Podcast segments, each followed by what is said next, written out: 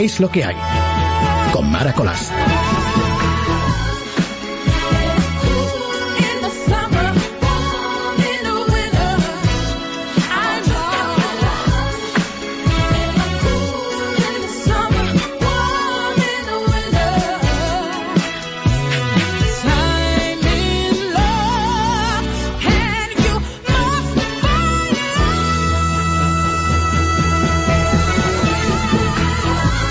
Buenas noches y feliz fin de semana. Estés donde estés, seas quien seas y nos sintonices de la manera que nos sintonices. Gracias por estar con nosotros. Con nosotros somos Luis Alonso en el control técnico y yo delante de los micrófonos. ¿Quién soy yo?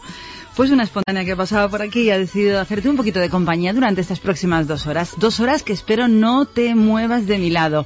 Tiempo de radio y contándote cosas del mundo. Este fin de semana la verdad es que es un poco raro, así que las informaciones son variopintas, diferentes, misceláneas.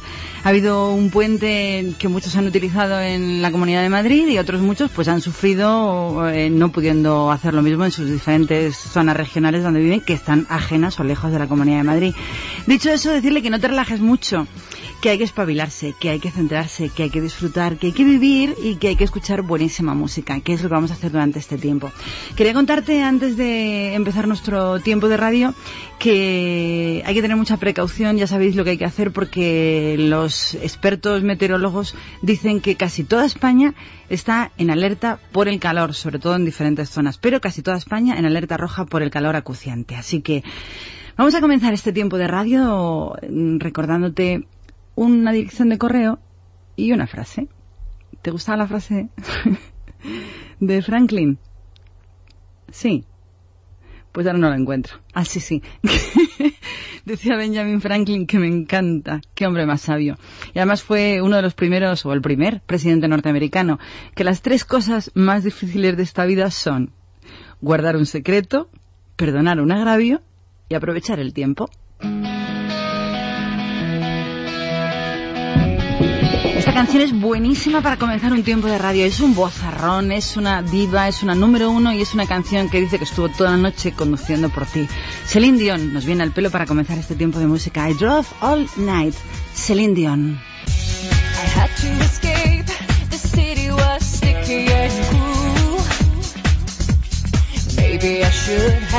Called you first. I was dying to get to you. I was dreaming while I drove the long street road ahead. Uh-huh, yeah. Could taste your sweet kisses, your arms open wide.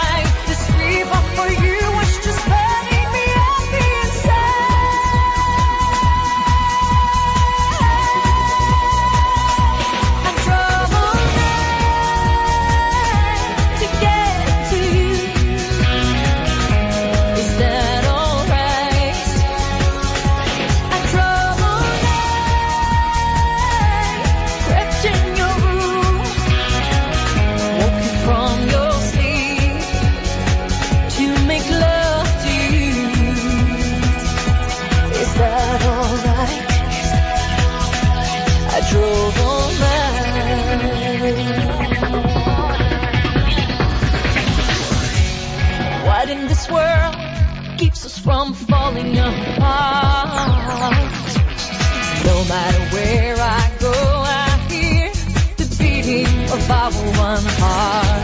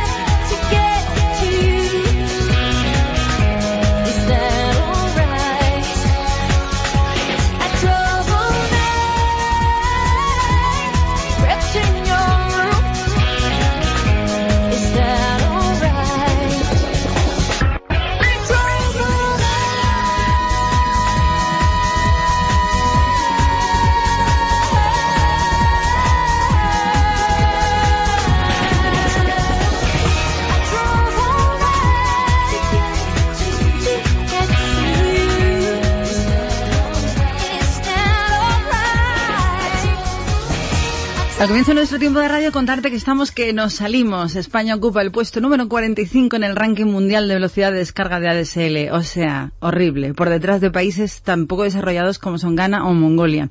Esto lo han hecho un estudio, son datos reales de un estudio realizado por una empresa que se llama UCLA a partir de millones de datos recogidos en pruebas de velocidad entre usuarios de todo el mundo. Concretamente, la velocidad media de ADSL en España es de 5,80 megabytes por segundo, mbps, mientras que el número uno de la lista imagínate, es Corea del Sur. Tiene una velocidad media de conexión de 34,3 megas. Inmediatamente por encima de España se sitúan, como te decía al comienzo de la noticia, Ghana, que, nos gana, Georgia, con 5,9 megas e Irlanda incluso está mm, pues con 5,97. Patético. El puesto 45 de velocidad de descarga en nuestro país.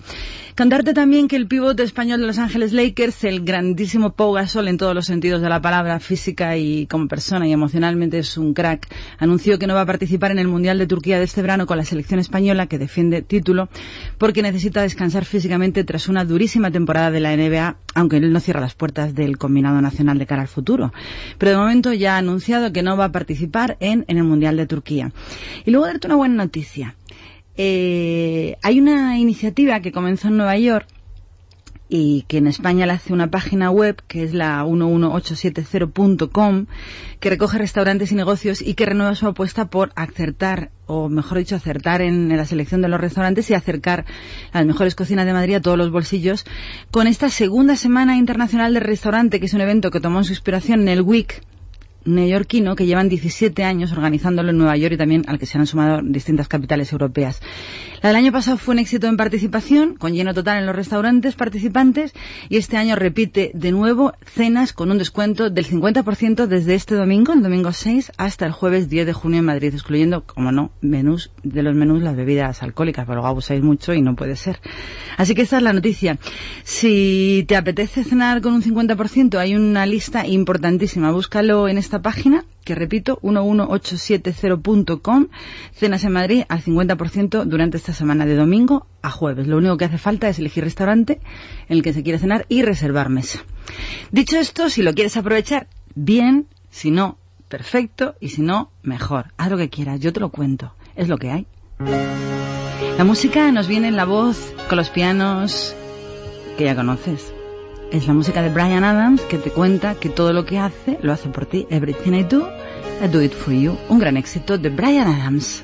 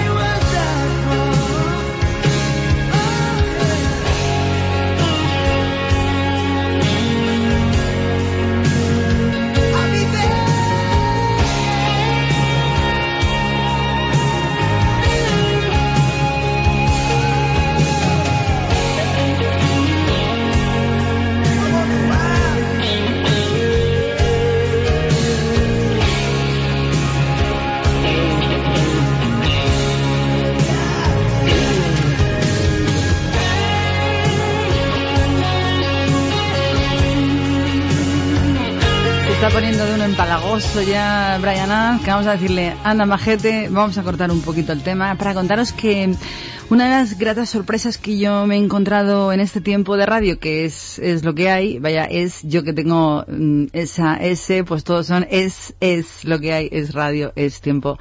Muy especial porque he conocido gente muy especial, pero no la he conocido aquí, sino a través de los mails. A veces reconoces, eh, que yo reconozco por lo menos que me deja sorprendido cosas que no espero. Por ejemplo, eh, la verdadera globalización en estos últimos tiempos son las redes sociales que consigue que te, que compartas, que transmitas, que tengas una comunicación con gente del otro lado del mundo y la radio, los medios de comunicación por Internet. Y lo digo porque hemos recibido mails de gente que vive en Los Ángeles, gente que vive en Bruselas, gente que vive en Colombia, gente que vive en Medellín, también en Colombia, eh, pero me llama mucho la atención un mail de un amigo nuestro que vive en Caracas, que se llama Miguel González, que me escribió que necesitan muchísimo emisoras como es radio en esta tierra secuestrada por el dictador Hugo Chávez. Pues me parece fenomenal, Miguel González. Si tienes cosas que contarnos, si tienes opiniones que dar, nosotros tenemos una radio para contarlo, para leerlo, para comentarlo y sobre todo para denunciarlo. Así que utiliza el medio este medio que es la radio a través de Internet, este medio que es tu medio a través de Internet y cuéntanos cosas si te apetece contarlas. Eh, nuestro saludo para este amigo desde Caracas y por supuesto una dirección donde enviar cualquier cosa que se te ocurra. Cuando el otro día os preguntaba hace dos semanas, ¿qué es exactamente lo que vosotros denunciaríais? Me encantó un mail de un amigo, casi todos me escriben hombres, bueno, alguna que otra mujer, pero me escriben sobre todo hombres. Y me dijo, que digas Mara en la radio que se duche la gente. que son unos cochinos que el metro huele fatal y que dejan olor cuando se van. ¡Qué barbaridad! Pues desde aquí lo decimos, cochinos, ducharos. Es verdad que la, limpieza es un hábito pues muy saludable y en el que desgraciadamente no todo el mundo estamos de acuerdo en utilizarlo tan a menudo como deberíamos. Pero también lo digo en el punto de radio en el que estamos, en un punto de radio en el que, como decía eh, George Orwell, eh, la libertad de expresión es decir lo que la gente no quiere oír. Pues bueno, dicho queda. Decía que la dirección es mara que me encanta estar contigo, que me encanta acompañarte estas dos horas de tiempo de radio y que me gustaría que fueras un poquito fiel y que no te fueras a otros sitios cuando yo estoy aquí. Bueno, y cuando yo no estoy aquí en esta sintonía, tampoco, pero por lo menos mientras yo esté aquí, por favor no te vayas. Esta canción es muy, muy, muy, muy bonita. Es muy bonita, un poco lentorra, pero son los Carpenters, que nos recuerdan cosas de otro tiempo, como por ejemplo días de lluvia y domingos. Carpenters.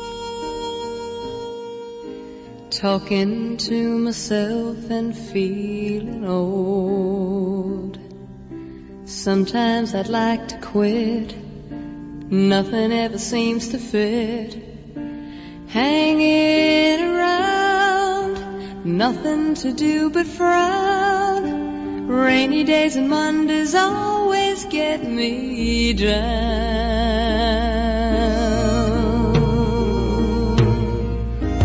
What I've got they used to call the blues. Nothing is really wrong. Feeling like I don't belong. Walking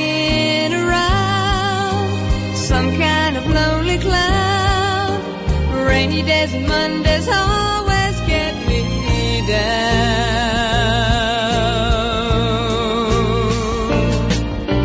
Funny, but it seems I always wind up here with you.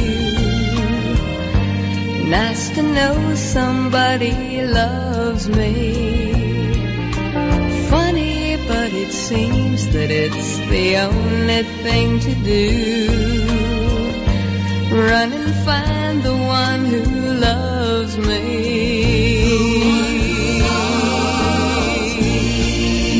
What I feel is come and gone before. No need to talk it out. We know what it's all about.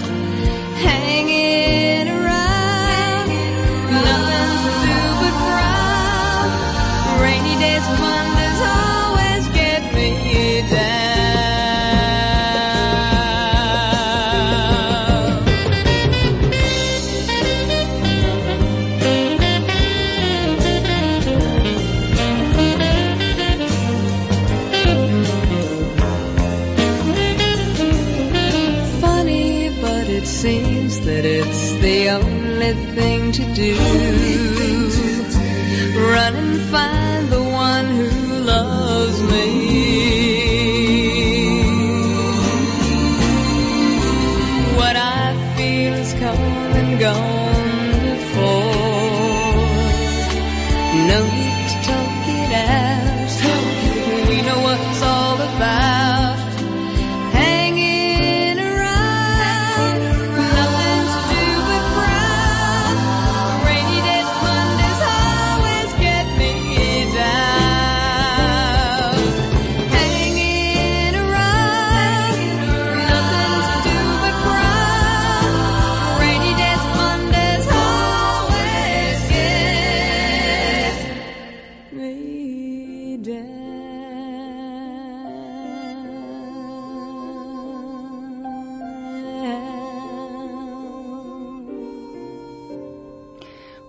Decirte que la canción es muy lentita pero es preciosa y recordarte que estamos en plena operación bikini y que Karen Carpenter, uf, Karen Carpenter eh, murió por anorexia. Eh, se recuperó demasiado tarde y cuando se dio cuenta de su gravísimo error ya no pudo hacerse nada porque tenía pues lesiones cardíacas irrecuperables. Así que una mujer con éxito, una mujer con voz y una mujer que perdió la vida por esa, por esa enfermedad que es la anorexia y que bueno, que en este momento te la recuerdo porque estamos en un tiempo especialmente delicado para muchas mujeres y y ahora en los últimos tiempos también para muchos hombres.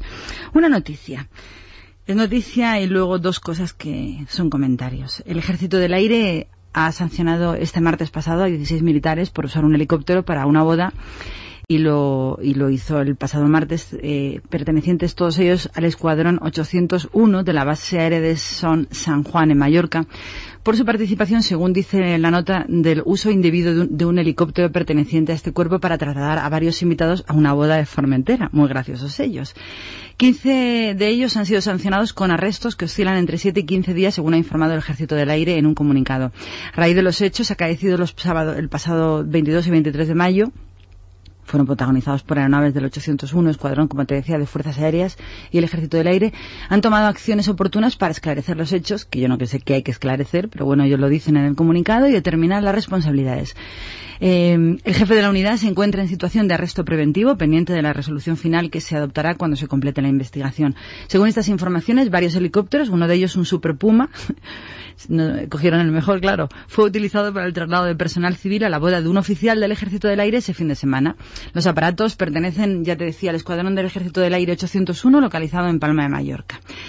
Y dicho esto, eh, porque el abuso es muy feo y, en este caso, bueno, pues han cogido a estos pobres eh, tontos eh, por usar un helicóptero que pertenece a las fuerzas y les han metido un buen expediente.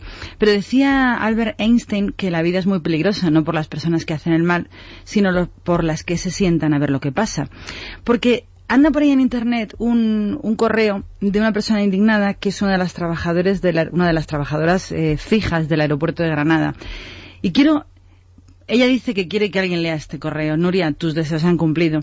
Pero quiero eh, leerlo, me saltaré los tacos, pero, pero tal como ella lo ha escrito. Eh, se titula Hay que parar esto como sea. Y dice este mail, buenos días a todos. Hoy mi correo no es sino para comentaros lo que ha sucedido en el aeropuerto de Granada hoy 25 de mayo del 2010. Hoy no se trabaja. La gente está con los pelos tiesos, indignada, cabreada. No solo los trabajadores, sino Guardia Civil, Policía Nacional, guardaespaldas, etcétera, etcétera, etcétera. Y las 500 personas que entre personal de AENA y concesionarios trabajamos en este aeropuerto. Hablo de Granada, 25 de mayo. Y hemos visto hoy lo que hemos visto. Este correo me da igual si lo estáis leyendo gente que seáis del PSOE o de derechas o de en medio, porque me da exactamente igual porque esto es solo un grito de indignación y no es mi deseo meterme con nadie ni con sus ideas políticas.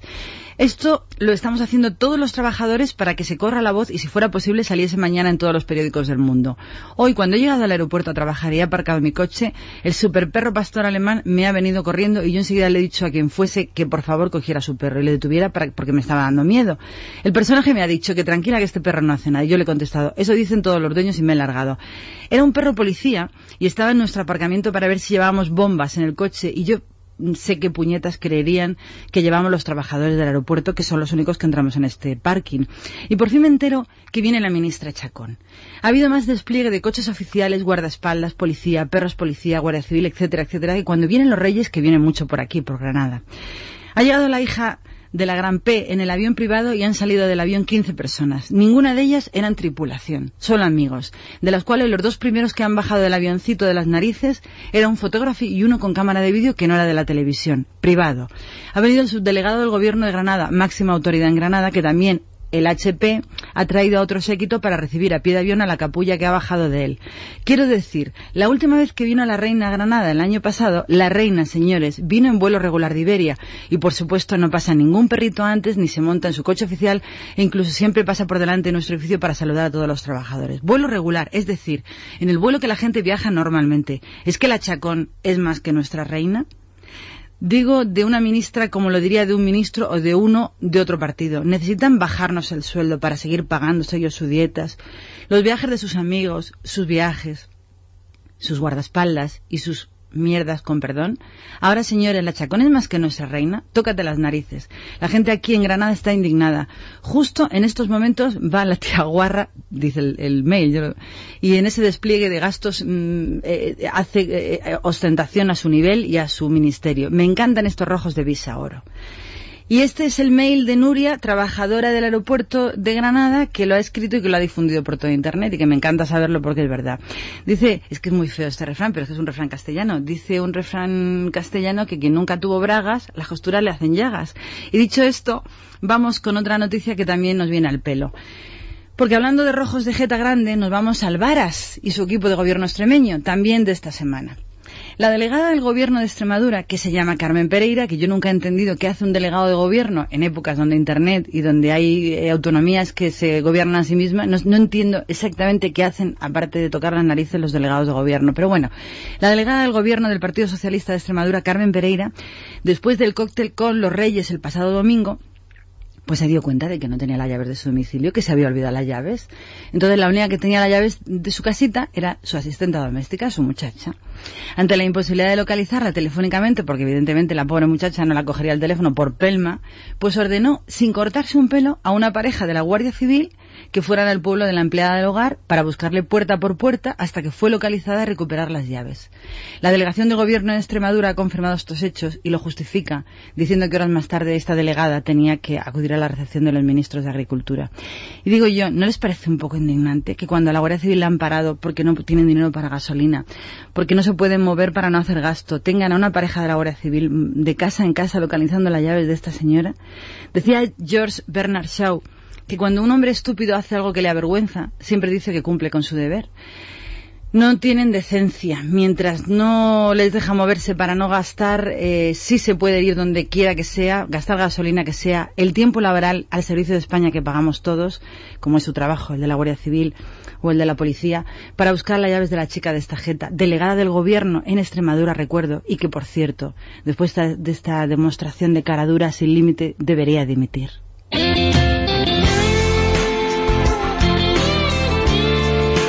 La música que nos acompaña después de hablar de estas esperpentas es la de la quinta estación, porque yo me muero. Por tu ingrata sonrisa, por tus bellas caricias, eres tú mi alegría. Pido que no me falles, que nunca te me vayas y que nunca te olvides que soy yo quien te ama, que soy yo quien te espera, que soy yo quien te llora, que soy yo quien te anhela, minutos y horas,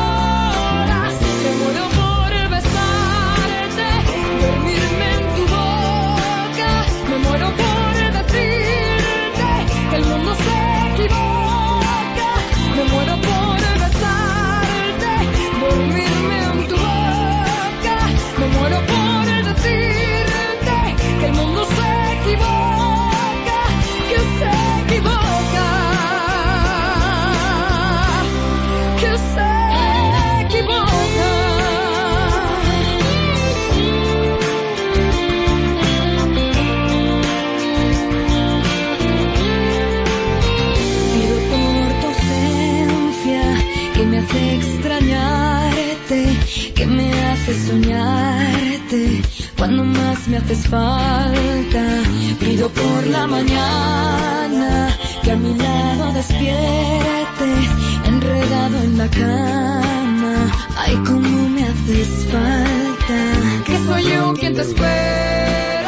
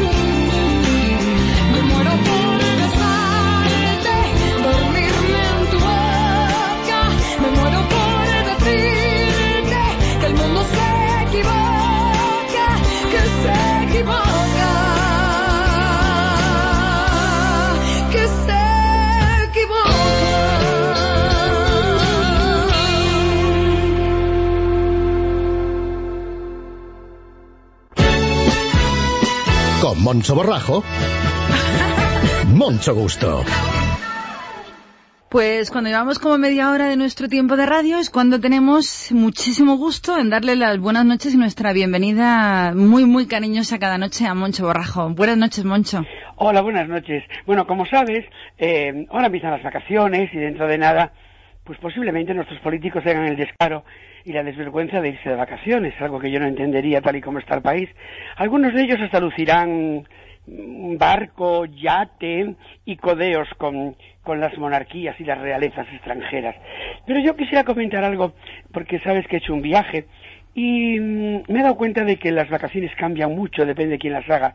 Y algunas veces, pues, hay que avisarles, pobrecitos, porque eh, ellos como trabajan tanto. Por eso digo que un servidor, eh, como resultado de su trabajo, algo que no pueden decir cuatro millones y medio de españoles, ha hecho un viaje por esto que damos en llamar tierra, en vez de llamarle mar, que sería lo lógico ante la proporción de ambos en el planeta. Aunque si fuéramos justos, tendríamos que llamarle planeta pobreza. Porque eso es lo que es, querida Mara, queramos o no. Ustedes me dirán que soy un exagerado y que en el mundo hay una gran riqueza cultural, botánica, gastronómica, industrial. Sí, sí, sí, sí. Todo eso es cierto y no puedo negarlo, pero existe una pobreza, existe una pobreza mayor que todas esas y es la del hambre, la de la incultura provocada y alimentada por los poderosos y sobre todo la pobreza mental, interior, la del espíritu. Y antes de que salte alguno ahí, ya está hablando Mancha Berraga del alma. Pues no, no, no se equivoquen ni pongan en mi boca palabras que no he dicho. La pobreza del alma es otra cosa de la que no pienso hablar aquí ahora, porque seguramente algún político no sabría ni de lo que hablo. Pero bueno, a lo mío. He visto personas que apenas tenían que llevarse a la boca, nada, pero en sus ojos brillaba la esperanza, algo que los españoles no tenemos. Y sobre todo también la alegría de lo compartido. y también mansiones electrificadas como campos de concentración nazis. Donde se van a hacer los campeonatos del mundo de fútbol, ahí, ahí, ahí, ahí. Donde sus dueños se sientan, se sienten a salvo de la otra pobreza, sin darse apenas cuenta que son ellos ellos, los de las casas electrificadas, los que están bien donde están, en sus campos particulares de concentración de riqueza y estupidez. No salen si no es en su coche con sus guardias de seguridad. Eh, esto le recuerda algo, ¿verdad? A mí también. Con los cristales de las ventanillas ahumados para no ver el mundo real, porque no se equivoquen. Las ponen así no para no ser vistos por los pobres, sino para ser ellos los que no ven la cruel y puta realidad de sus países, entre ellos el nuestro. Y no crean que España se escapa, no. Ejemplos tenemos a mogollón, como dicen los castizos. Miren, he visto el patético mundo de los shopping centers que a mí me aterroriza. Pero además de, monumental construcción, casi faraónica, rodeados de la miseria más insultante, y como no, sus guardias jurados, uniformados con soldaditos de plomo. Lo más curioso de este planeta pobreza es que, como todo en la vida, utiliza el humor para vengarse de sus verdugos, y mira tú por dónde, los poderosos y a, ver, entre comillas, los poderosos recurren a las islas pobres para poder encontrar tranquilidad en los resorts, como dicen los pijos, y ahora decir hotel con jardines, no, en los resorts, más impecables, pero lo malo es que la tranquilidad, querida Mara, si no se lleva dentro, no se encuentra ni en los paraísos fiscales, y como decía el refrán, de las grandes cenas están las sepulturas llenas, y de las grandes mansiones las mayores soledades. Es curioso, es curioso ver cómo los delfines se ríen de estos pobres ricos o ricos pobres cuando con los yates surcan los mares. Ay, hay que ver los morenitos tumbados ahí encima. Mm, ahora viene Mallorca también. Y estos piensan que los delfines les, les acompañan y dicen, ay papi, o pituco, o pirulo, o fefa, lo que sea. Mira, mira, vienen los delfines a nuestro lado. No, cariño, no. Los delfines se van descojonando los que van en el yate, comprobando a qué poca velocidad van y además qué mal navegan porque mm, los delfines no reverencian para nada el poder, sino que además estos ricos no se dan cuenta que son el tema de burla de los delfines de una forma cachondísima, porque les adelantan cuando les da la gana. Sé que no es para tomar a broma la pobreza existente en el mundo, yo lo sé, y de hecho no lo hago. Pero me da pena ver cómo un planeta tan rico se empecina a reverenciar un tipo de pobreza que nada aporta, sino son depresiones, consumo de somníferos y otras lindezas mira, ah, esto, esto, va para los políticos que vayan de vacaciones y para las señoras de la semana pasada, las estaban como súper cansadas. Si les ofrecen ir a un paraíso en las próximas vacaciones, escojan muy bien su lugar. No vaya a ser que los lleven a un paraíso falso, de esos de cartón piedra, como yo los he visto, donde los pobres se rían de usted al ver su pobreza interior, al ver cómo le venden chucherías, cual si fueran niños ricos que no saben que la leche no viene del tetabric, sino de la vaca. ¡Mira qué detalle! Mire, perdónenme, hoy estoy un poco mm, irónico mordaz. Y, pero he tenido mucho gusto, mucho, mucho y mucho, las dos cosas. Gusto de ver que tenemos cuatro millones y medio de futuros pobres. Pero no se alarmen, por favor, no se alarmen, sigo súper cansada. Y, y, ya saben que en España no hay pobres, para nada, para nada. Solo tenemos zapateros ricos. Bueno, eh, eh, me estoy haciendo un exagerado, Mara. Yo creo que lo mío va a acabar mal. No, hoy es un día, me gusta porque tiene profundidad. Decía León Tolstoy que la razón no me ha enseñado nada, todo lo que yo sé me ha sido dado por el corazón. Y a ti, amigo, lo que te sobra es corazón. ¿Sabes lo que pasa? Que mm, a veces estos mm, politiquillos que tenemos, que están hartos de verse el ombligo, se creen que la pelotilla del ombligo es una escultura y es mierda. Y entonces mm, hay que salir, hay que ver lo que ocurre fuera. Yo he podido hacerlo, hay un montón de gente que no puede, pero me temo que este verano veremos a más de uno en una playa con su barrigón gordo, con su mujer súper cansada y con sus niños, pasando unas vacaciones inmorales ante un país que se desmorona. Porque eh, este país, aunque no se lo crean, eh, ya no puede llevar muletas, ya tiene que llevar andador. Y cuidadito, de ahí a la parálisis queda muy poco.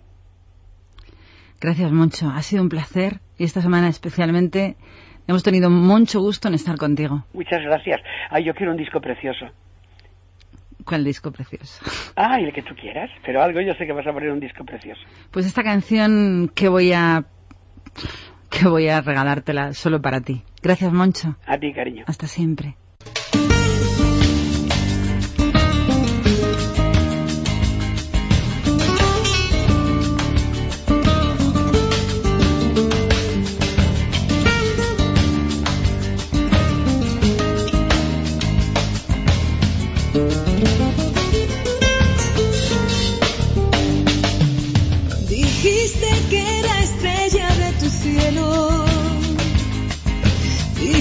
Dijiste que era flor de madrugada. Dijiste que era un son en el silencio. Que música flotaba en mi mirada. Bajo la luna yo riéndome, riéndome. Bajo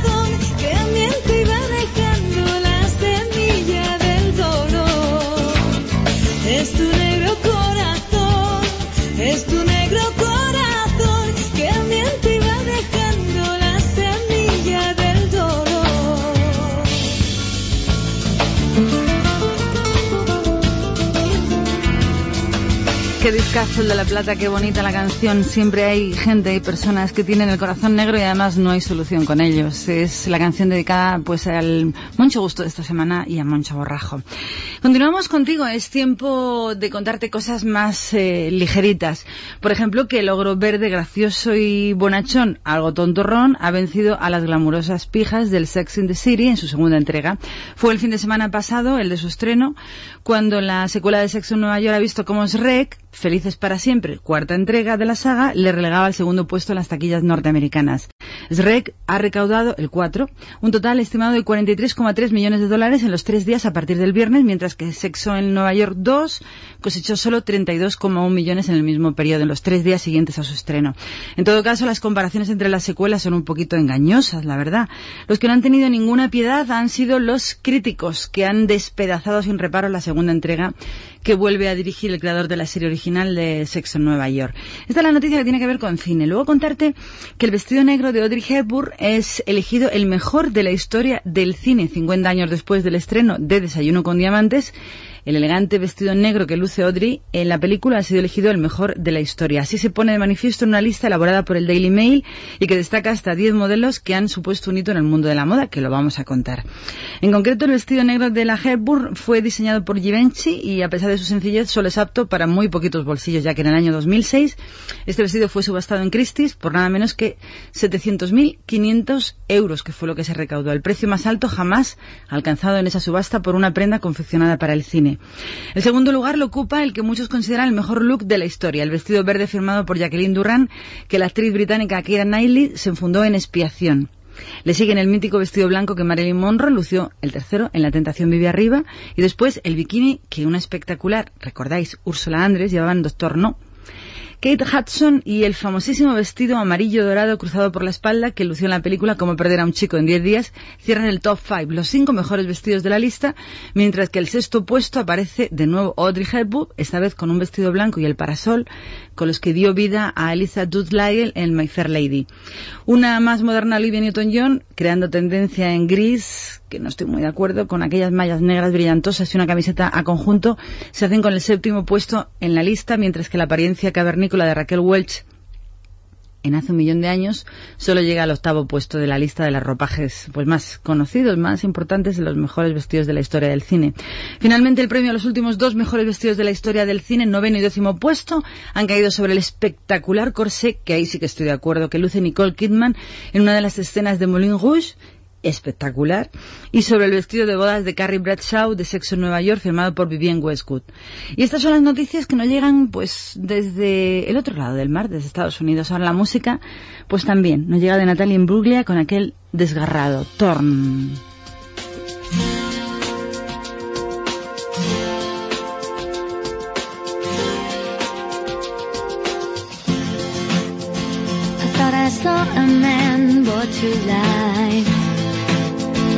He was warm, he came around like he was dignified. He showed me what it was to cry. Well, you couldn't be that man I adore. You don't seem to know, seem to care what your heart is for. Well, I don't know him anymore. There's nothing where he used to lie. The conversation has run dry.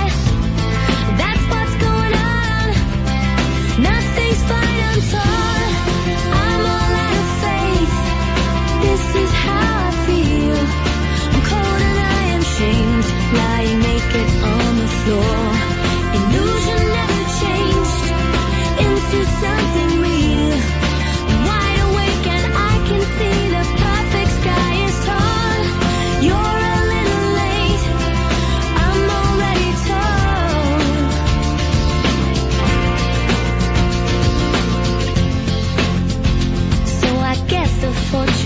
Teller's right. Should have seen just what was there and not some holy light. But you crawl beneath my veins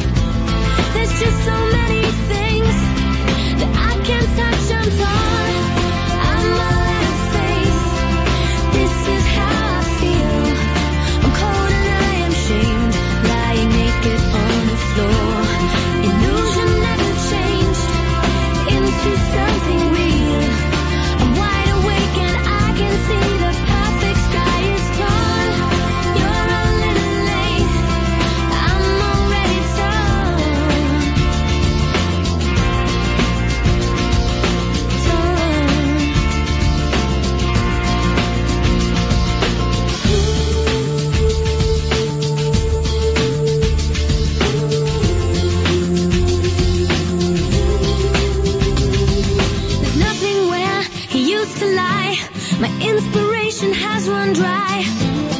That's what's going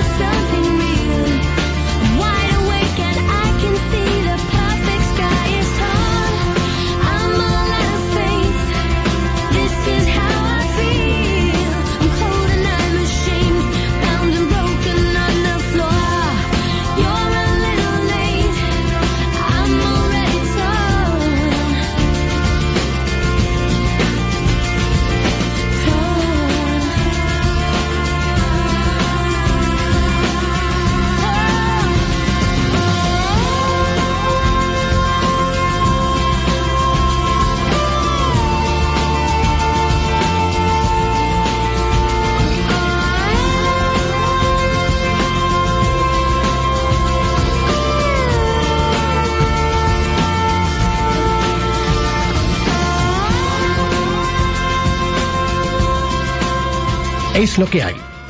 Con Mara Colás. te iba a dar una noticia que iba a hablar de una conferencia. Te iba a contar que Willy Toledo ha dado una conferencia el pasado jueves en, organizada por la Plataforma Canaria de Solidaridad con los Pueblos y la Asociación Canaria de Solidaridad con el Pueblo Saharaui.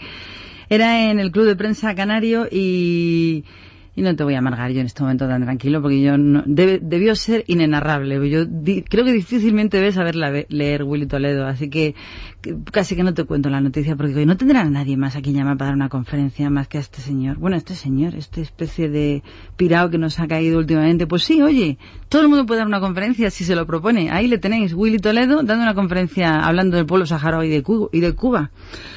Increíble, pero verdad. Pero lo que te voy a contar sí que es cierto. Acaba de desvelarse el, el, el testamento que ha dejado Michael Jackson, que me parece que se ha olvidado algunos datos. Acaba de publicarse en prensa americana y dice que los tres hijos del cantante van a heredar 33 millones de dólares, que son como, bueno, pues ya sabes, 26,9, 30 millones de euros también. Eh, cada uno, una fortuna de la que solo van a tener control total cuando cumplan 40 años, según el testamento que ha dejado Michael, que no me parece nada mal. Según el documento, su fortuna asciende a 300 millones de dólares, pese a que el rey del pop, dicen, murió endeudado el pasado 25 de junio.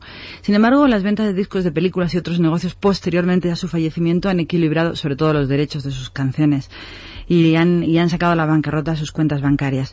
El testamento que le ha dejado se divide la fortuna en un 40% para su madre Catherine, que tiene 80 años, un 40% para sus tres hijos, uno de 13, otro de 12 y otro de 8, y un 20% para obras de caridad. Demuestra a Michael Jackson que tenía, siempre lo tuvo, un buenísimo corazón, siempre ayudó a los niños, siempre hubo causas benéficas, y así ha sido en su testamento.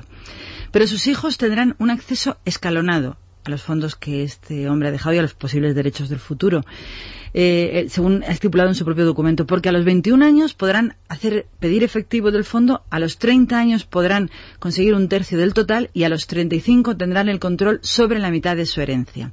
Solo cuando cumplan 40 años sus tres hijos podrán disfrutar de toda la fortuna a la que se añadirán los fondos dirigidos a la abuela cuando ésta fallezca. Y este testamento no deja nada, nada, nada para sus dos exmujeres, sus cinco hermanos, sus tres hermanas, su padre, sus trabajadores o sus amigos más íntimos. A mí me encantaba Michael Jackson, me encantaba su forma de ser, su forma de pensar, su forma de componer, su forma de producir, lo genial que era, lo grande y sobre todo lo que sufrió y su enorme corazón. Esta fue una canción muy especial, Men in the Mirror, lo que se siente un hombre cuando se mira en el espejo.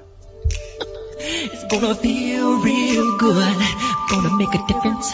Gonna make it right. As I turn up the collar on my favorite winter coat, this wind is blowing my mind. I see the kids in the street with not enough to eat. Who am I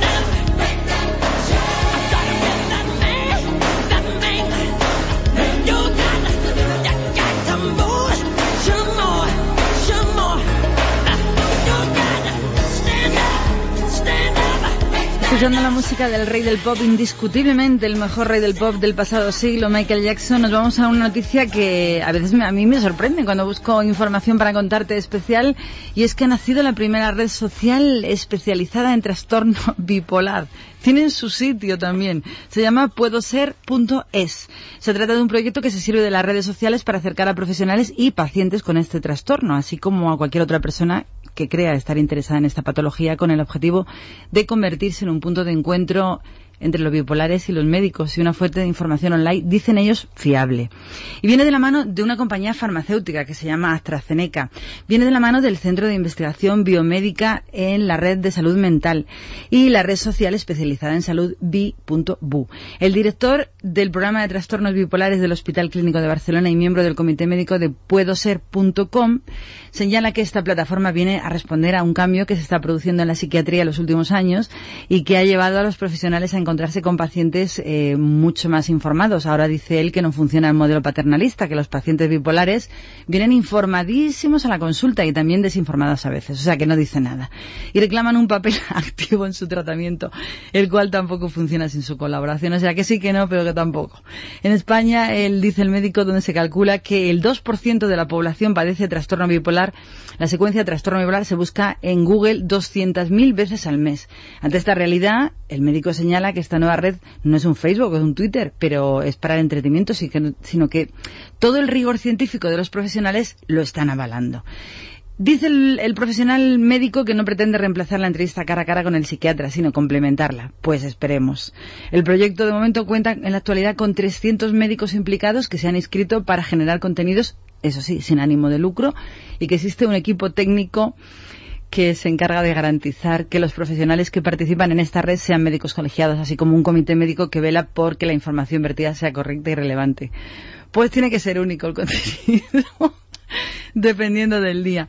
De todas las maneras, si tú crees que tienes, bueno, la verdad es que yo creo que también había que entrar en Facebook y en Twitter, porque ahí encontraríamos bastante trastornados bipolares. Pero bueno, que ya tienen su sitio si quieren salirse de las redes sociales, porque esto es de una forma mucho más profesional. Yo podría comentar tres o cuatro nombres, por lo menos. Hablando de cosas extrañas, se busca el doble del Papa para una serie de televisión de Galicia. La productora Voz Audiovisual está realizando un casting, si eres feo como un dolor, porque están buscando una selección de personas para encontrar el doble de Benedicto para la serie gallega Padre Casares. Parece ser que la exitosa ficción de la televisión de galle- galega pues tiene mucha audiencia y han hecho un llamamiento a todos aquellos porque necesitan un papel en el que no es necesario actitudes actorales, dado que como reza la convocatoria de la selección de los dobles del Papa no tendrán que hablar ante las cámaras, solo pasar. Así que si te parece que eres muy feo, pues ya sabes que ese es tu sitio. Así que vaya noticias más curiosas esta semana. Como hemos estado de, bueno, algunos han estado, yo no he estado de puente, pero como hemos estado de puente y la información es como es, aquí o hablas de política o noticias varias. Luego hablaremos de sexualidad de peces, que también la tienen y además de una manera muy destacada, los guapos menos que los feos. Y te contaremos te lo voy a contar ahora mismo. Vamos a ver si lo encuentro. Te vamos a contar lo que es que es un poco extraño esto. Lo que ¿sabéis quién es Summer Sánchez Sánchez? No. Yo tampoco lo sabía. Según ha desvelado un confidencial vanitatis.com, este fue el alias con el que el rey don Juan Carlos ingresó para evitar que se filtrara a la prensa su hospitalización para ser operado. Corresponde a las siglas de Su Majestad el Rey Summer, el apellido por duplicado es uno de los más vulgares entre los españoles, Sánchez Sánchez. Parece ser que el nombre falso con el que el rey don Juan Carlos se registró en el hospital clínico para ser operado el pasado 9 de mayo de un nódulo benigno, como todos sabéis, en el pulmón derecho, porque la información nos ha machacado, pues parece ser que este fue el seudónimo que se eligió y que se ha sabido después, porque el nombre a priori suena cuanto menos extraño, pero parece que les hizo mucha gracia tiene muy fácil explicación. Sumer corresponde a las siglas de Su Majestad el Rey y Sánchez Sánchez a que no es conocido. Pues muy bien. Consultado sobre el nickname que se iba a utilizar, don Juan Carlos no solo dio el visto bueno, sino que eligió entre este, entre varias opciones que le plantearon. Y digo yo, ¿y a nosotros qué nos importa? Porque si lo hacen para que no se sepa, ¿por qué no lo cuentan? Si nos da lo mismo. ¿Tú, tú si tendrías que estar el rey en una clínica irías? Yo no me iría. Yo esperaría que me den informaciones. Y además, como no sabemos que cualquier tontería es un batallón de información, estemos donde estemos, que nos van a brear, pues solamente hay que esperar. Pero bueno, son noticias, bueno, yo, yo es que a veces me quedo atónita. Pero bueno, la música que voy a, la música que vamos a poner ahora mismo para ti es una canción que tiene, pues por lo menos 27 años. Es, yo creo que el primer éxito que tuvieron los secretos en su historia musical cuando Alvarito, que hoy es cuarentón, tenía pues como 16 añitos. Estaban todos los hermanos y esta es la canción sobre un vidrio mojado.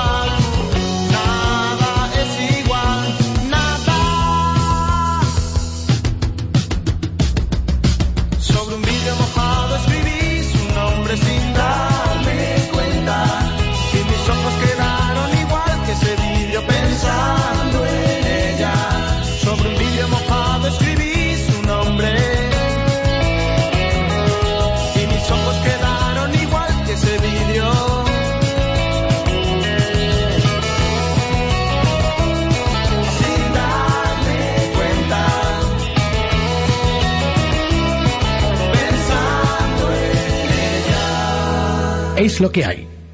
Con Mara Colás.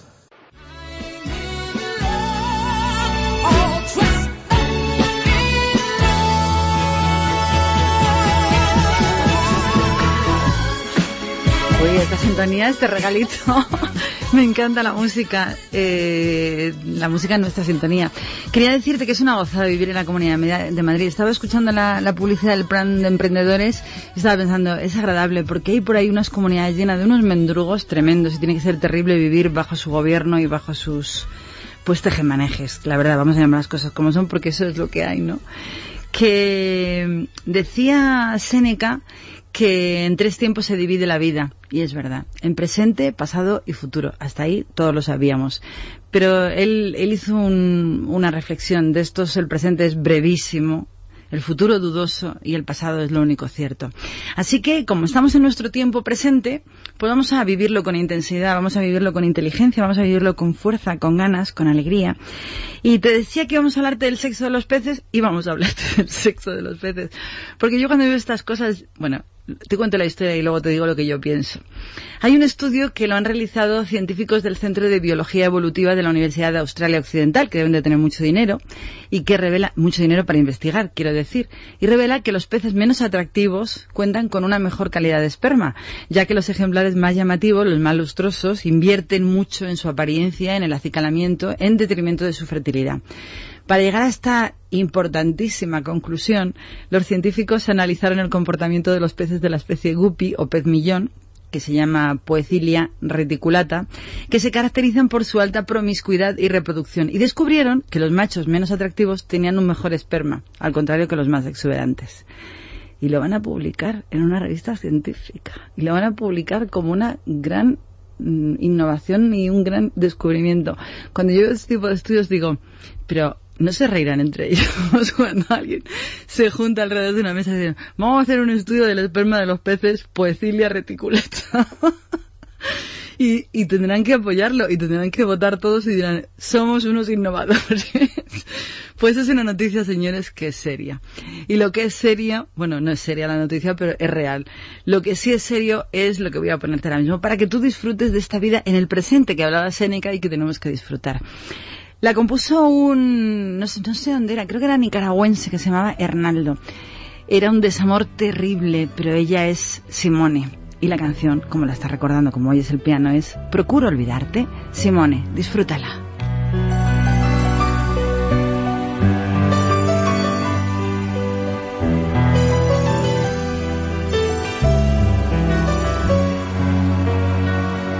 Procuro olvidarte, siguiendo la ruta de un pájaro herido.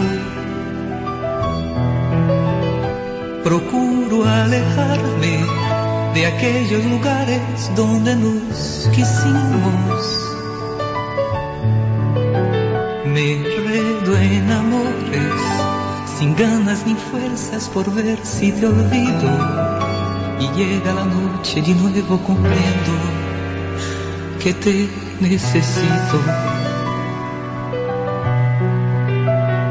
Procuro olvidarte, haciendo en el día mil cosas distintas.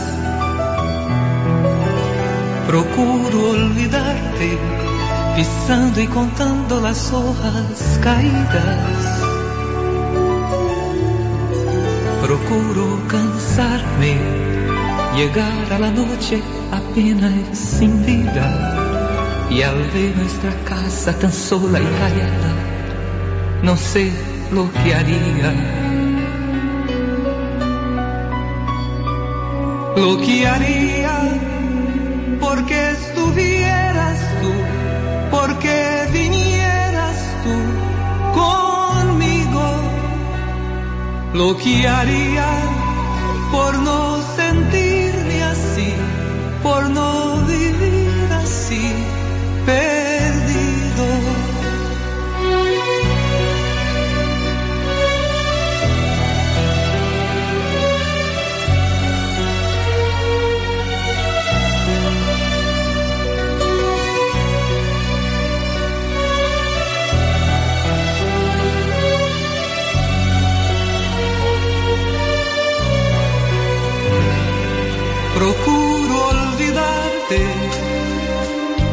siguiendo la ruta de un pájaro herido.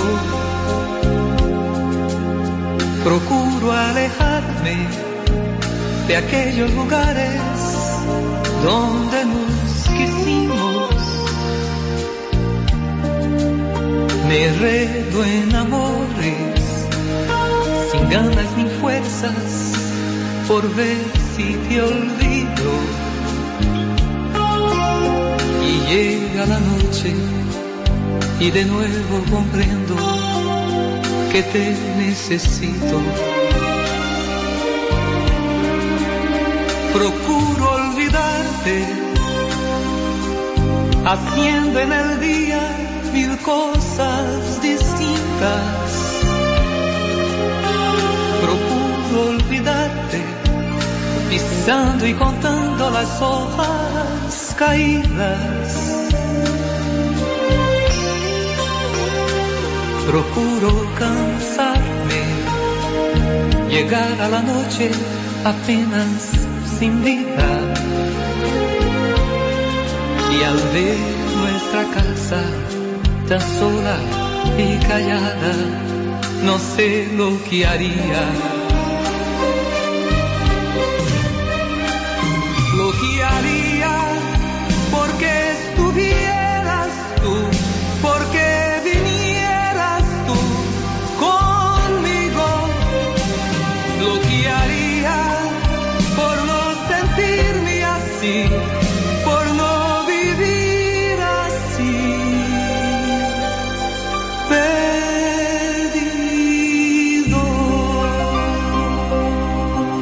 Pues a Charlie Sim sí que le quieren olvidar todo lo que puedan, porque lleva un historial importante delictivo por maltrato a sus esposas.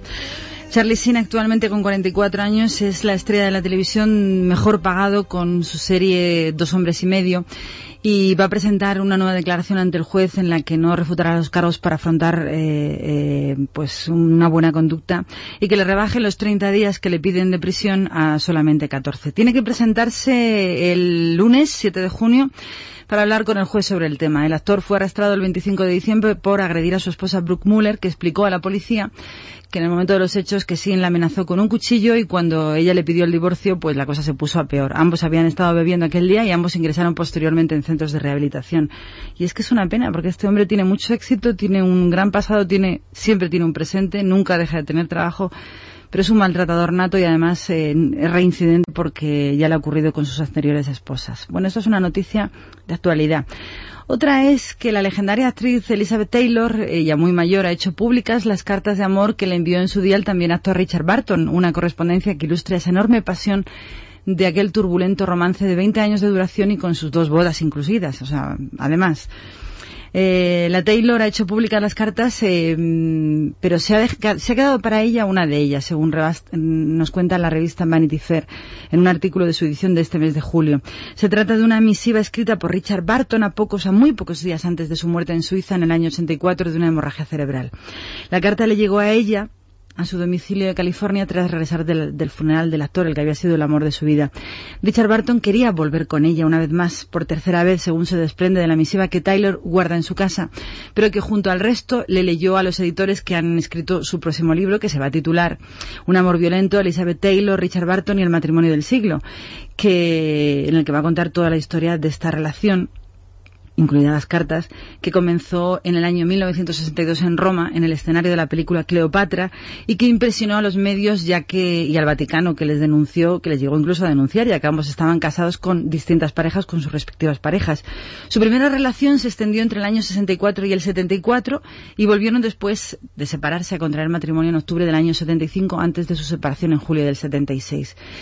Las palabras de, de ambos, por ejemplo, en las cartas de amor que le escribía Richard Barton, la llamaba pequeña boba, mi tontita, o una cosa muy importante que se va a publicar en este libro, que él le dijo, si me dejas, deberé suicidarme.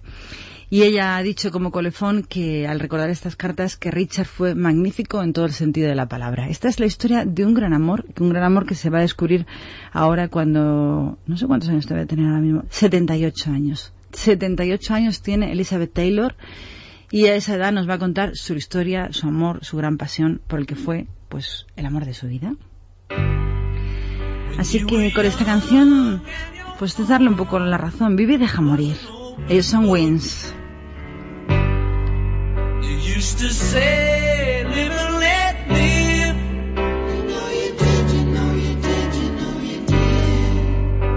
This ever changing world in which we live in makes you give in and cry,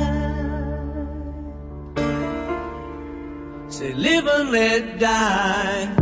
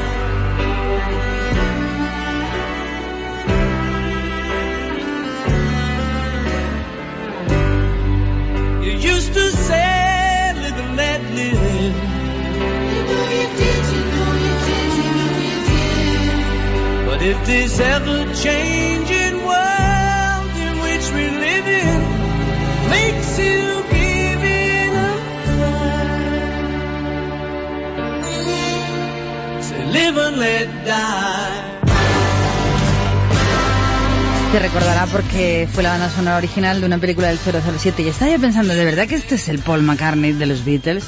Porque es verdad que Paul McCartney, no, no me mires con esa cara, Luis, es que Paul McCartney cuando componía en solitario a veces hacía unas cosas muy extrañas, no parecen las mismas tipo de composición cuando actuaban, peor dicho, cuando componían. John Lennon y Paul McCartney para los Beatles. Pero eso son cosas de otro costal, harina de otro costal, cosas de otro tiempo. Ahora me apetece algo así, como lo que vamos a exponer. Es el beso, es Rosario, es San Paranoia y es una canción que me encanta. Y además viene al pelo a estas horas de la noche, así que vamos a disfrutarla. Es el beso, qué importante, qué pequeñito y qué trascendente. Con un beso tuyo vi llegar el día por la osadía, cayó un beso al mar. Con un beso tuyo me dormí cansada, dormías a mi lado de tanto besar. De mi alma salieron estrellas que volaron alto para no llegar. Por un beso tuyo me quedé en silencio, como me preguntas si quiero besar. Por un beso tuyo, contigo me voy. No me lo pregunto, contigo me voy. Que se me fue del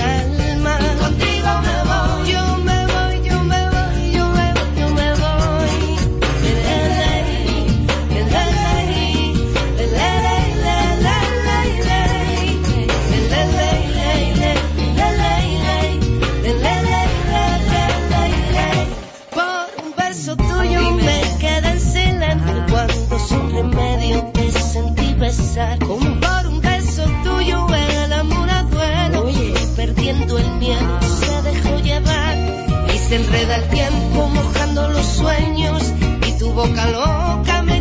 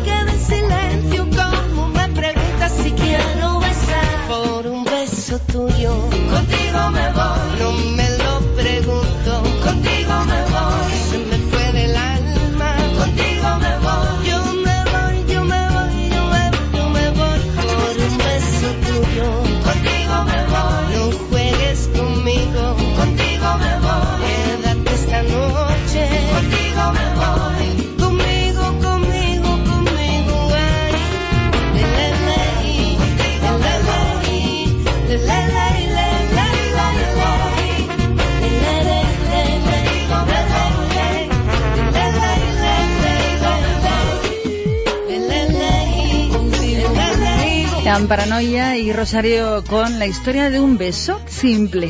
Eh, la pregunta sería, ¿por qué nos molesta tantísimo otros con el móvil?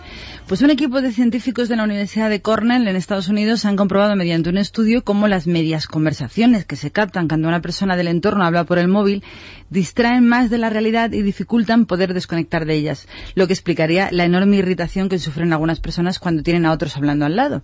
La investigación publicada en la revista Psychological Science ha contado con la participación de 41 estudiantes universitarios que hicieron ejercicios de, concentración como el seguimiento de puntos en movimiento mientras escuchaban una o ambas partes de una conversación por teléfono móvil al lado. De este modo, los científicos comprobaron que los estudiantes cometían más errores cuando escuchaban una parte de la conversación que cuando oían el diálogo entero. La explicación es que el cerebro tiene menos control para apartar su atención de estas medias conversaciones que cuando escucha un diálogo completo, porque cuando se escucha una conversación a medias se tiene menos información, evidente, y no se puede prever el siguiente paso también, lo que exige más atención, explica una de las autoras del estudio. Además, este estudio demuestra que oír, una conversación telefónica afecta a la atención necesaria para llevar a cabo los quehaceres diarios, incluida la conducción. Señala esta investigadora americana que allí no está prohibido hablar por el móvil mientras se conduce. De hecho, estos resultados sugieren que la atención del conductor puede verse afectada por la conversación por el móvil de un pasajero, que recomienda que esta doctora que se lleven a cabo otras investigaciones parecidas que incluyan simuladores de conducción. Pues a mí esto me parece simplemente cotilleo, o sea, porque eh, te irrite no oír una conversación que no conoces al completo y que no solamente has escuchado media, pues me parece pues simplemente cotilleo. Y esta es una noticia de una eh, investigación científica seria y detallada. Otra es que la Organización de Consumidores y Usuarios Español ha solicitado al Ministerio de Sanidad y Política Social que se modifique el Real Decreto de septiembre 1002-2002 que regula la venta y utilización de los aparatos de bronceado mediante radiaciones ultravioletas con el objetivo de advertir en el etiquetado, el embalaje, el manual de instrucciones y la publicidad que las radiaciones UVA de los aparatos de bronceado artificial producen cáncer de piel. Así, según recuerda en un comunicado, desde hace un año la Organización Mundial de la Salud señala que estos aparatos de bronceado podían provocar cáncer de piel, envejecimiento cutáneo y daños en los ojos y en el sistema inmunológico. Pues bien, la OCU considera que este riesgo debe ser anunciado a bombo y platillo en todos los aparatos, todos los centros de bronceado y en toda la información y la publicidad de los mismos. Añade además que el personal que trabaja en los centros de bronceado tiene obligación de informar a los usuarios de acuerdo a los avances científicos y técnicos e insiste que hay que hacer cumplir la ley a la vez que se realicen más inspecciones y controles. Se manifiesta con esta nota informativa que el usuario debe tener a su disposición información clara y que es especialmente peligroso para menores de 18 años, en donde está explícitamente, prohibido el uso de aparatos de rayos UVA. Además, en mujeres embarazadas, usuarios de piel muy blanca, personas predispuestas a tener cáncer de piel o con herencia genética de cáncer de piel y para aquellos que estén en tratamiento con ciertos medicamentos y cosméticos. Así que dicho queda, ya no es que podía causar cáncer, sino que las máquinas de rayos UVA can- causan cáncer y además de una manera muy seria y muy importante. Cambio de normativa y cambio de música es súper agradable. La voz y el estilo de la música de Denise Williams, que suena así de bien.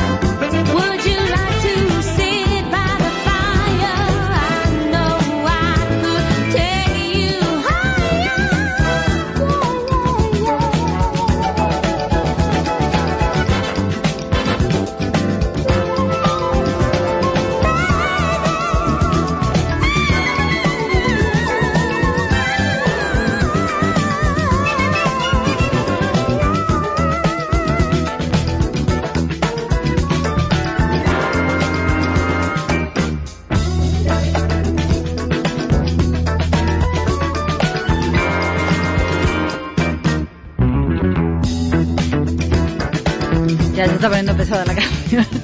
Esta semana tenemos un montón de estrenos de cine y quería contarte que por fin Miley Cyrus va a estrenar su primera película pues como intérprete completa y en solitaria que la han hecho pues solamente para ella. Se llama La Última Canción y está basada en la novela de Nicholas Sparks. La historia tiene lugar en una pequeñita ciudad costera del sur de los Estados Unidos donde un padre separado, como no, se dispone a pasar el verano con una reacia hija adolescente, que es ella, Hannah Montana, que preferiría quedarse en casa en Nueva York. El padre trata de volver a conectar con su hija a través de lo único que tienen en común, como no, la música. Es una historia de familias, amistad, secretos y perdón, y también de segundas oportunidades y primeros amores. La última canción de Miley Cyrus promete ser un tostón descomunal, pero como es estreno, yo te lo cuento. Y quería decirte una frase que me gusta muchísimo, que su autoría es de Séneca. Dice que los deseos de nuestra vida forman una cadena, cuyos eslabones son las esperanzas. La música, la de Maná, que me gustan y siempre la misma temática. La mujer que no puede y él sigue R que R con su amor clavado en un bar en esta ocasión. Maná.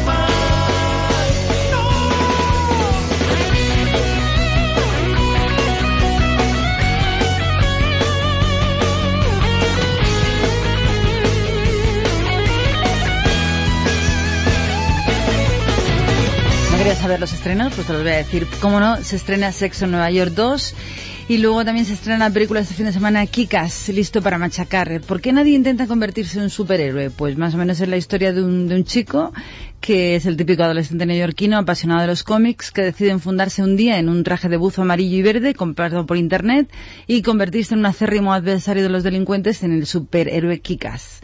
Pues este es otro estreno, The Good Heart, el buen corazón. Estreno también esta semana. La última cima, que es la historia de Pablo, un sacerdote que sabía que iba a morir joven, deseaba morir en la montaña, al igual que Sara. Ambos re- entregaron su vida a Dios y Dios aceptó la oferta. Ahora dicen que están vivos.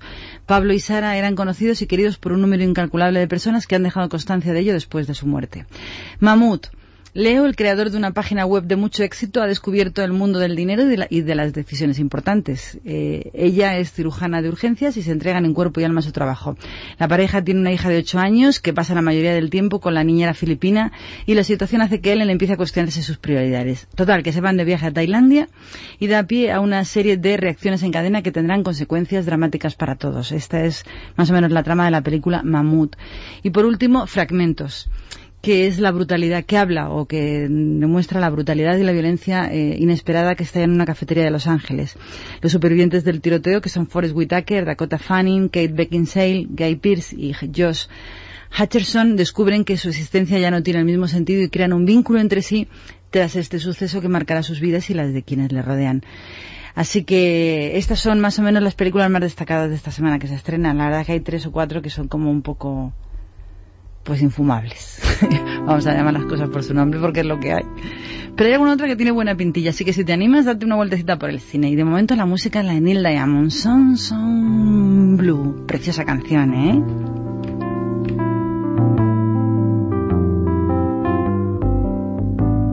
Song sung blue, everybody knows one.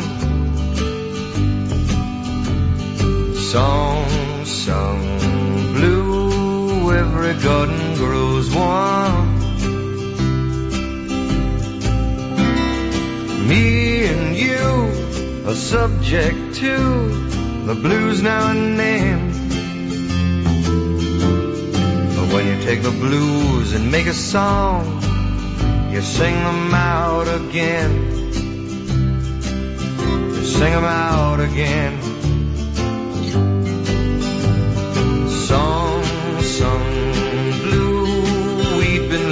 Willow. Song blue, sleeping on my pillow. funny thing, but you can sing it with a cry in your voice. And before you know it, get to feeling good. You simply got no choice.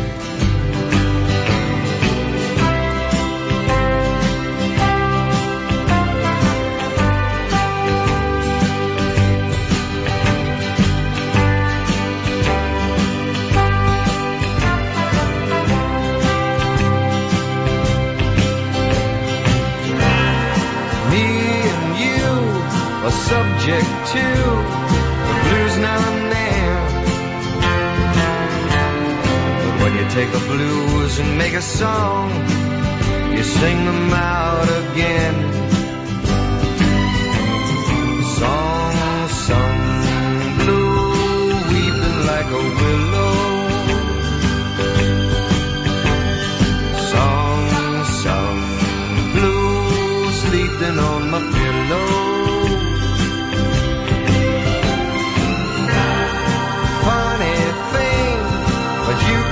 Sing it with a cry in your voice. Before you know it, feeling good. You simply got no choice.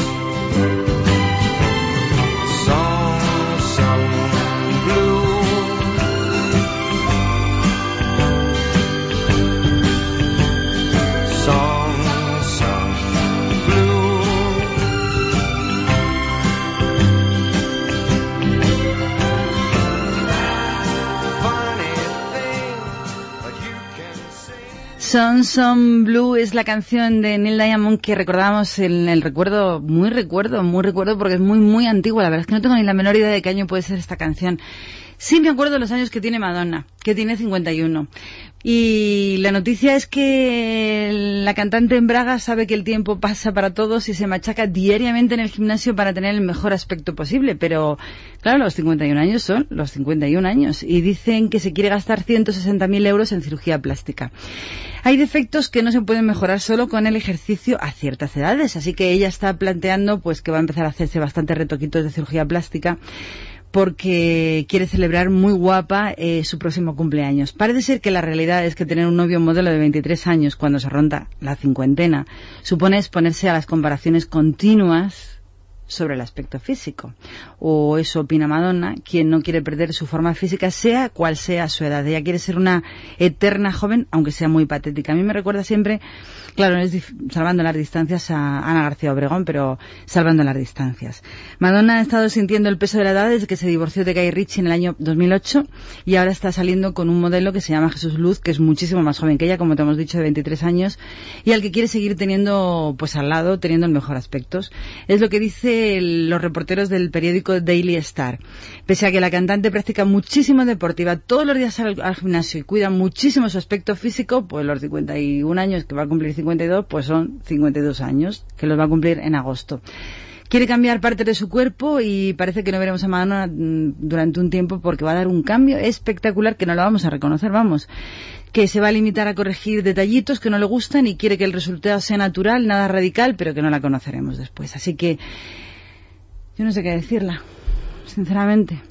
Yo le diría que hay que asumir la edad que se tiene, que hay que vivir como se es, que el tiempo perdido nunca, el tiempo pasado nunca es tiempo perdido y que si no quiere envejecer, que no deje de vivir, pero que se deje de retocar, porque para lo que la va a servir, al final el de 23 años se va a ir igual que el de 50, así que por lo menos no pasa por el quirófano. No me hará caso, pero me da lo mismo. Esta es una canción que ella hizo para hacer una exhibición de baile y así se la pone. Celebration. Ella es Madonna y esta es su canción. love.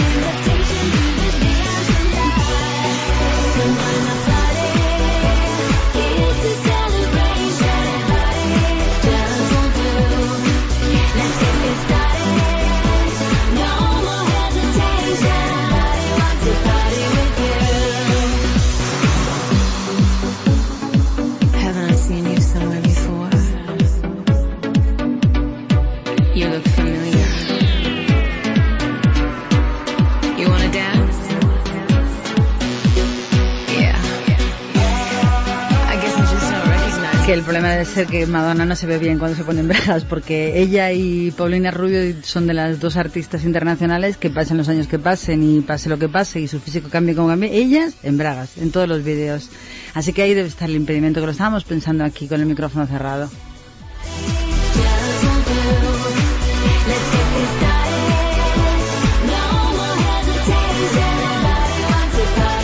A lo mejor con 70 años siguen en bragas en las actuaciones.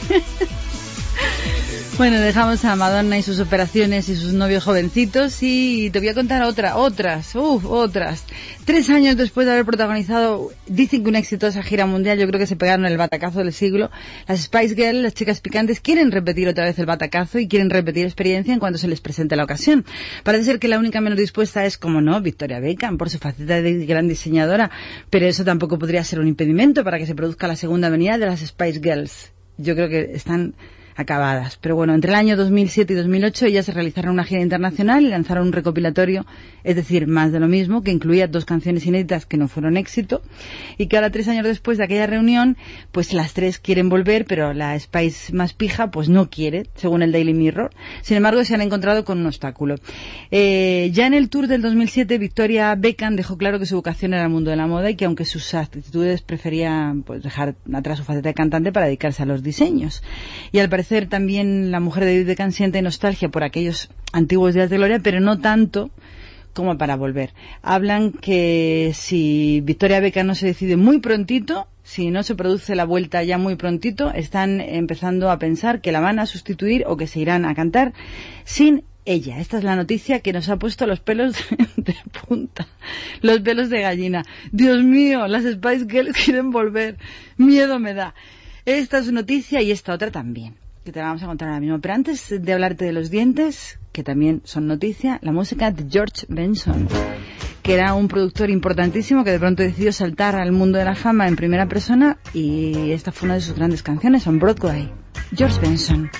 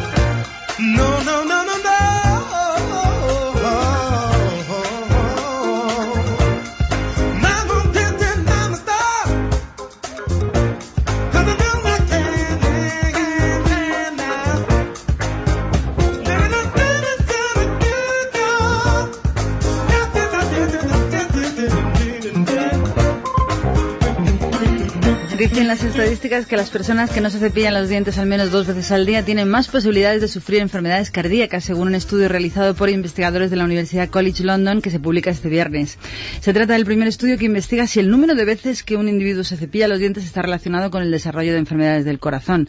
Trabajos anteriores demostraron que la información en el organismo, también las de la boca y las encías, juegan un importante rol en el proceso de obstrucción de las arterias, que no sé qué tiene que ver, pero que no lo vamos a explicar ahora mismo. Hay un equipo que ha dirigido un profesor y que analizó datos de 11.000 adultos que participaron en la encuesta de salud de Escocia sobre estilo de vida como si fumaban o no, la actividad física que practicaban o sus rutinas de higiene bucal. Se les preguntaba a estos sujetos con qué frecuencia iban al dentista, al menos una vez cada seis meses, cada año o cada dos, o en rara ocasión o nunca. Y con qué frecuencia se cepillaban los dientes, dos veces al día, una vez o menos de una vez al día. Total, que en otra parte del estudio un equipo de enfermeras recogió información del historial médico y familiar de enfermedades del corazón de estos pacientes, su presión sanguínea y las muestras de sangre de voluntarios, y estos tipos de muestras permitieron a los investigadores eh, determinar los niveles de inflamación que estaban presentes en el organismo. Los datos recogidos de las entrevistas fueron relacionados con las hospitalizaciones y las muertes registradas en Escocia hasta diciembre del 2007, que dieron como resultado precisamente eso, que las personas que no se cepillan los dientes al menos dos veces al día tienen muchísimas más posibilidades de sufrir enfermedades cardíacas. Así que escúchalo, cochino. que en España deben de estar muriendo por este tema un montón de gente. Otra noticia curiosísima de cómo en Estados Unidos el tema de los derechos es algo muy, muy importante y que habitualmente da mucho dinero. Hay una mujer que se desplazaba en una avenida, en la 96 Daily Avenue, hacia 1710 Prospector Avenue en Park City, en Utah, en Utah, mejor dicho. Y como ella no conocía la ruta, iba andando. Introdujo ambos puntos en Google Maps en su BlackBerry y comenzó a seguir las indicaciones del programa de navegación de la compañía del buscador. El problema llegó cuando ella llevaba alrededor de media milla por, por esta carretera, Deep Valley, eh, conocida como la Highway 224, una autopista, eh, que la atropellaron. La víctima fue atropellada y ha denunciado a- al que la atropelló y a la compañía del buscador de Google Map. Según ella, Google Map no le advirtió de que esa carretera, la Highway 224, no cuenta con caminos especialmente habilitados para peatones. En su denuncia, ella reclama 100.000 dólares a Google Maps. En la página web de Google Maps sí que aparece esta advertencia, pero ella reclama que no ocurre así si es la aplicación para la BlackBerry, que es la que ella está usando para desplazarse. Y de momento, 100.000 dólares es lo que ha pedido a Google, a ver qué pasa, porque esta, la verdad es que me encantaría saber cómo termina esta historia. Vamos a intentar saber cómo es el final y si al final le van a pagar ese pastizal por no tener una advertencia clara de que no hay aceras y por ser atropellada por su falta de cabeza.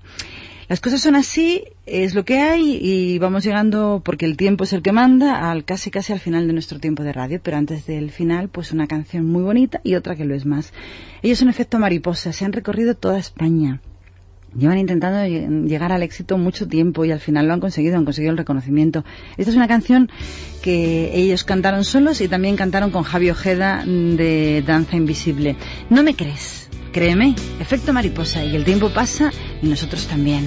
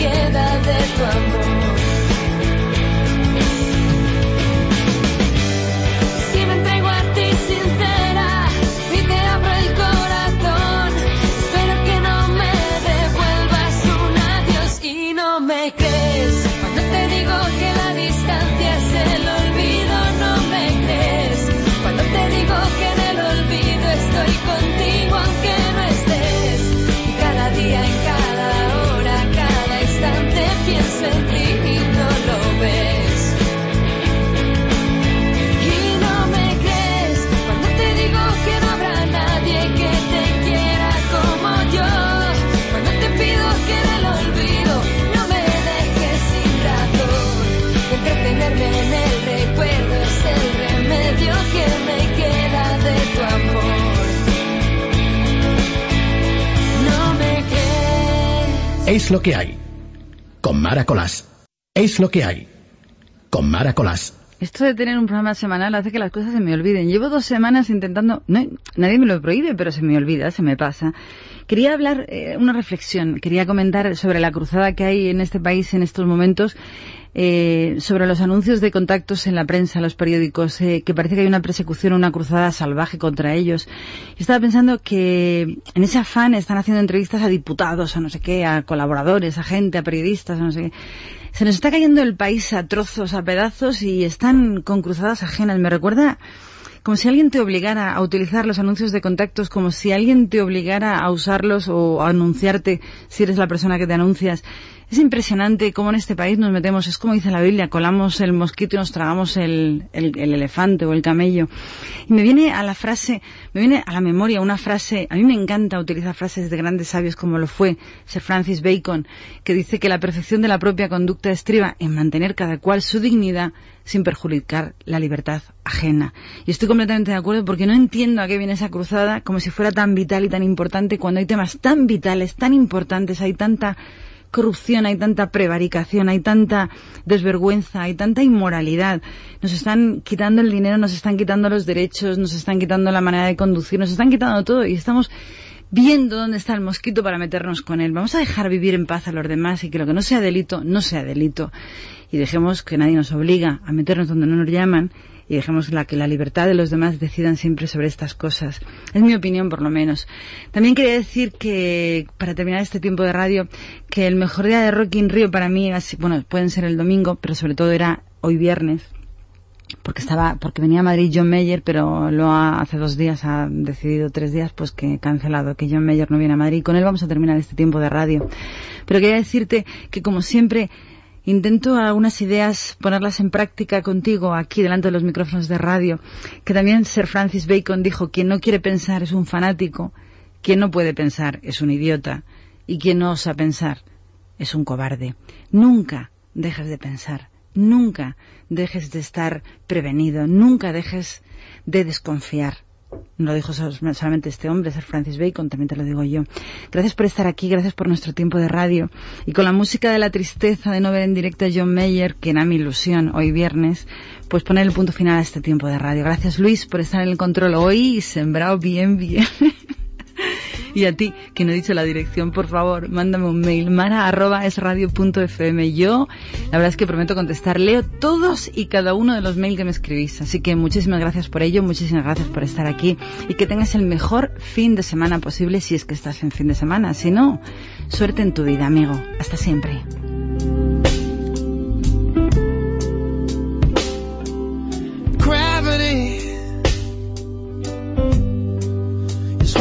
Against me.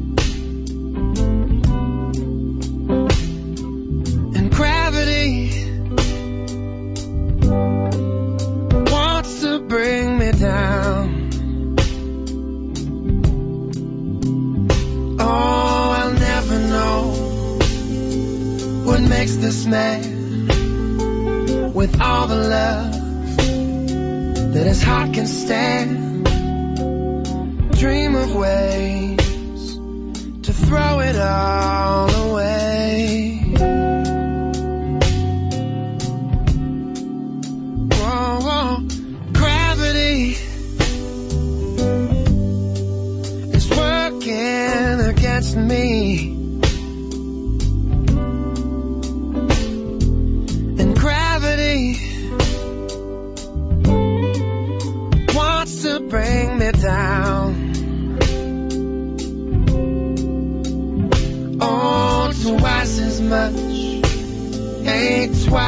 And can't sustain like one half could. It's wanting more.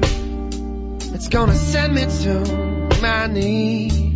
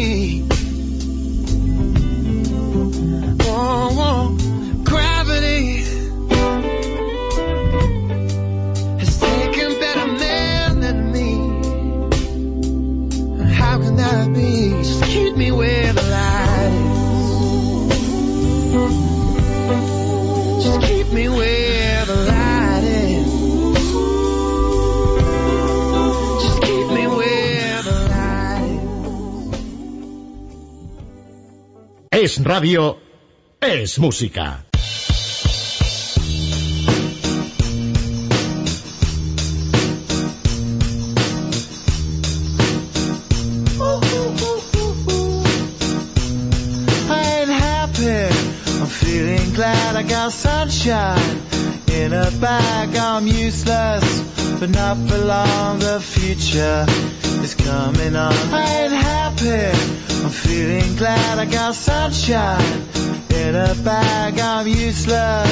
But not for long. The future is coming on. It's coming on. It's coming on. It's coming on. It's coming on.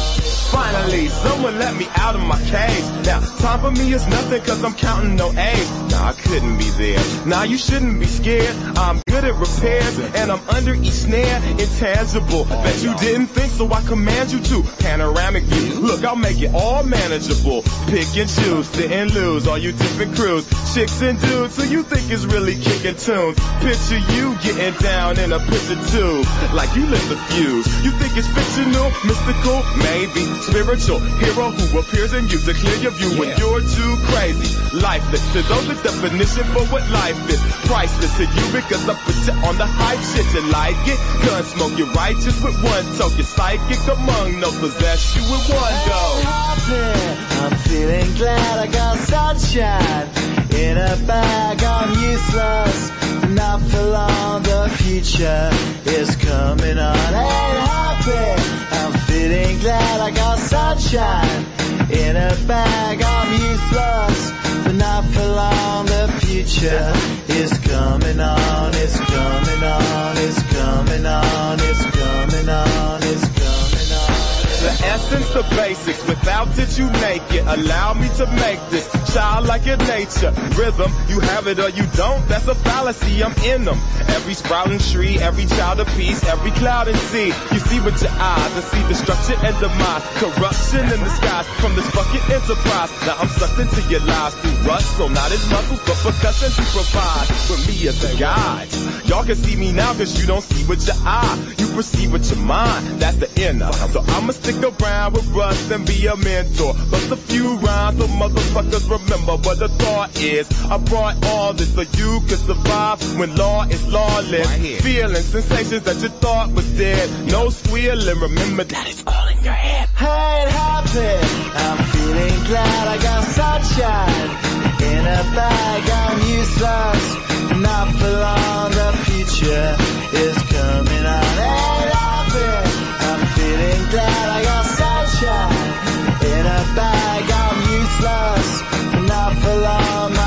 future is coming on. It's coming on. It's coming on. It's coming on. It's coming on. My future is coming on. It's coming on. It's coming on. It's coming on. It's coming on. My future is coming on. It's coming on. It's coming on. It's coming on. It's coming on. My future is coming on. It's coming on. It's coming on. My future is coming on. It's coming on. It's coming on. My future is coming on. It's coming on. It's coming on. My future